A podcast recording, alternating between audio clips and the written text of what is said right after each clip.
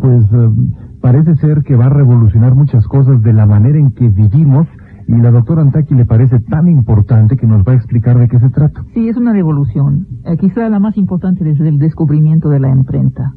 El multimedia o el multicomunicador es el matrimonio del ordenador, de la computadora, La computadora. el teléfono, el fax, la televisión y casi todos los aparatos que usted tiene en su casa. Eh, se están llevando investigaciones sobre esto por parte de una decena de compañías para integrar entre los soportes informativos el texto, la cifra, los sonidos, las fotos, las películas, todo. El resultado se dará entre 5 y 10 años, vamos a decir 7, Ujú. y cambiará todo, desde nuestras relaciones con el mundo de las finanzas hasta nuestras relaciones con nuestro médico. Eh, datos tan eh, complicados como la sinfonía de Mozart o un film de Spielberg eh, estarán en nuestra pantalla en lenguaje binario. Hacia el año 2000 podremos tener mil millones de transistores en un pedazo de silicio del tamaño de una uña por menos de 100 dólares. Mil millones de transistores. Es decir, la potencia equivalente a 16 superordenadores de, los, de las grandes compañías que hoy valen unos 320 millones de dólares. Entramos en una lógica nueva que borra las fronteras entre los medios. En principio del siglo próximo, no se hará más distinción entre electrónica, entre juego video, entre fotografía, informática, edición, telecomunicaciones. El multicomunicador traerá sobre nuestra pantalla la música, los juegos, las fotos de familia, los programas educativos, fíjese bien. Eh, los aparatos integrados serán interactivos. Se puede hablarles, ofrecerán servicios personalizados a la carta. Es decir, usted quiere, para empezar, saber qué pasa en el mundo, pero usted no se interesa por todos los tipos de información. Por ejemplo, no le interesa el deporte. El multicomunicador le hará un menú informativo personalizado donde pasará nada más la información que a usted le interesa sin las cosas de cine o de deporte o nada más con las cosas de cine o de deporte. ¿eh? Se acabó la época, por ejemplo, en que un puñado de magnates de la industria del ocio o del divertimiento definían los programas para la masa amorfe sentada frente a la tele, obligada a recibir lo que les daban, de, de- cosa de la cual hablamos hace muy poco. O sea, lo que me está usted diciendo es que una cadena de televisión ya no o va a decidir. porque eso le va a dar libertad. A largo plazo asistiremos a la personalización de todos los soportes de los más media. Usted tendrá la relación con todo y podrá decidir ¿Qué es lo que quiero? qué es lo que quiere. Y entonces nadie lo controla, le va a dar una libertad extraordinaria en relación, por ejemplo, lo que estamos diciendo la televisión. Ujú. O sea, ya no va a ocurrir que hoy a las 8 va a haber ese programa y es el que tengo que ver si quiero No, ver televisión. puede Yo escojo lo que quiero. escoger en el menú de 500 mil programas el que a usted le gusta de manera eh, personalizada, pero no solamente en la industria del ocio, también en la educación. Usted va a dar a su hijo una educación personalizada Mm. según sus necesidades. En el mismo hogar va a haber varios islotes informativos y de ocio según las necesidades de cada uno de los miembros de la familia. Y estos islotes informativos estarán interactivos Ujú. e intercambiables según las necesidades del momento y de la personalidad que está evolucionando. Una inmensa libertad para cada quien y una inmensa individualización. Entramos en la época del saber a la carta, del saber personalizado. Ahí tendremos todo, cada quien se cortará un sistema multimedia a su gusto. El problema no es ni tecnológico ni es siquiera financiero. El problema es social. ¿Qué clase de sociedad ¿Qué es la clase que... de sociedad? No estamos a la altura de lo que se, está, se va a presentar dentro de cinco o siete años. El consumidor, si no está a la altura de esto, no podrá haber una demanda de masa y por lo tanto bajar los precios. Imagine una sociedad donde cada quien se puede cortar un sistema educativo a la medida. Se acabó la educación nacional, amigo. Los programas nacionales se acabaron. Sin programas de educación nacional se acabó el consenso nacional. son problemas que se presentan a futuro que ni siquiera imaginamos. A ver, es, déjeme repetir eso. Es que gravísimo. Eso es muy importante. Es, es, gravísimo dependiendo cómo lo veamos. Ahorita entramos a eso, pero lo, lo que está usted diciendo es muy interesante. Bueno, todo es interesante, pero quiere decir que entonces los niños de un país ya no van a aprender lo mismo en masa, sino la educación, como usted lo dijo, va a ser personal a través de mi propio menú educativo. Exactamente. Y esto quiere decir que entonces el gran consenso de una nación... acabó? ¿Ya no existe? Ya es, es, es plural. Es el estallido nacional.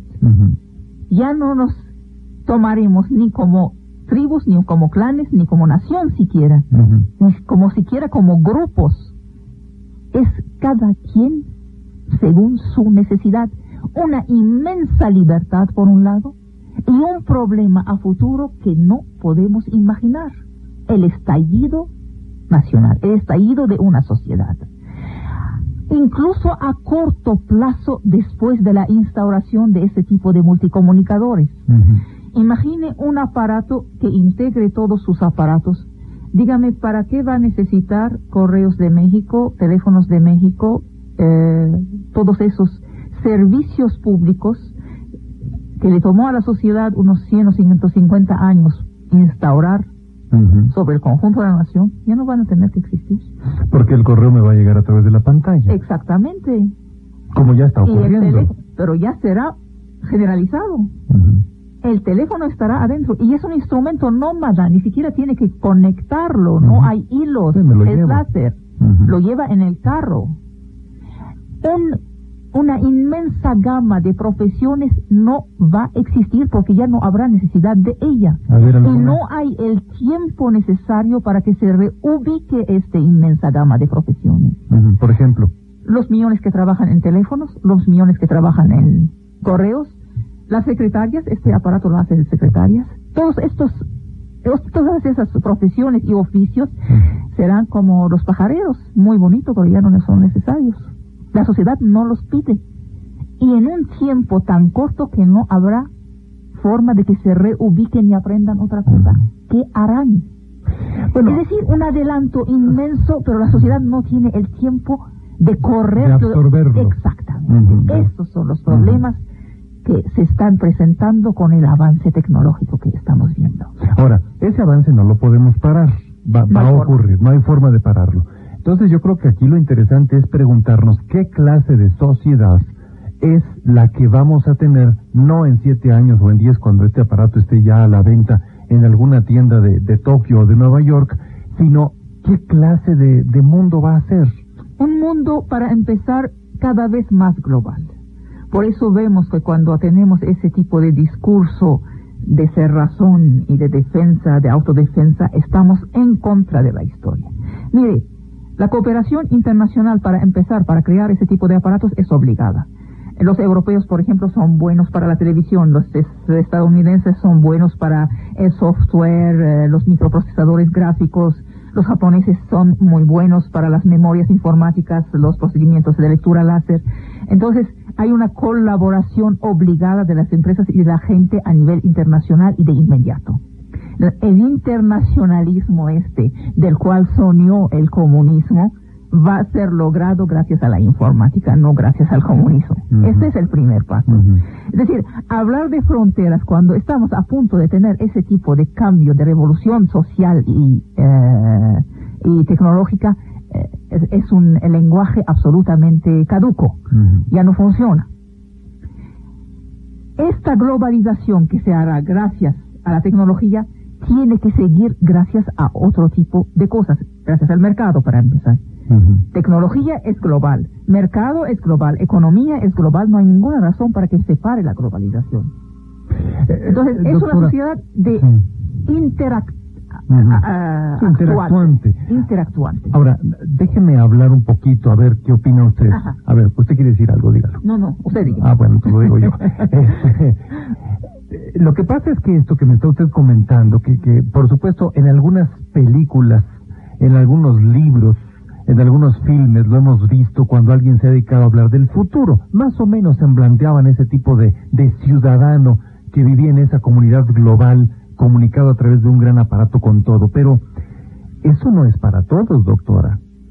O sea... Ese es el gran problema, porque dígame qué sureño está a la altura de ese tipo de planteamiento. Estaba hablando de los sureños, es decir, la mayor parte del globo terrestre. Esto va a ser para los países ricos. El problema es que los sureños van a tener este aparato por 100 dólares en sus tiendas.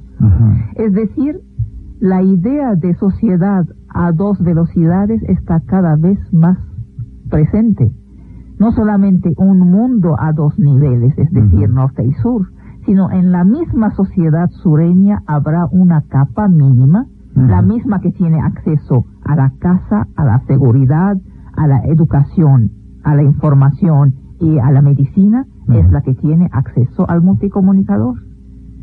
Por 100 dólares. Por menos de 100 dólares. en un espacio de tiempo de 5 o 7 años. Pero, pero todas y los demás, es decir, la perspectiva de unas tensiones sociales a futuro, pero eh, de proporciones inimaginables.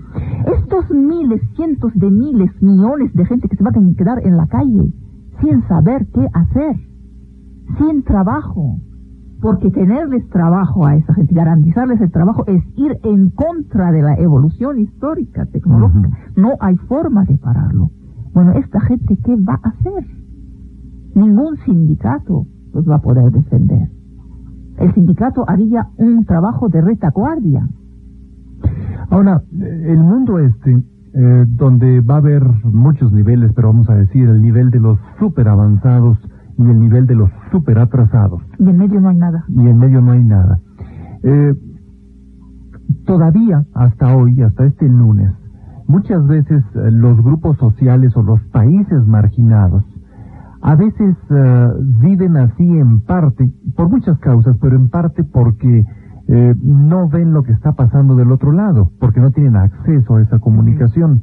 Cuando exista un, un, sistema como el multicomunicador que usted nos, que es el centro de su conversación de esta mañana, y en esos países atrasadísimos tengan acceso a ver cómo se vive, en, uh, en California cuando no hay escándalos, claro. ¿Qué significa eso? Significa grandes movimientos migratorios cada vez mayores, cada vez más tensiones, no solamente en nuestra casa aquí, sino en la casa de ellos.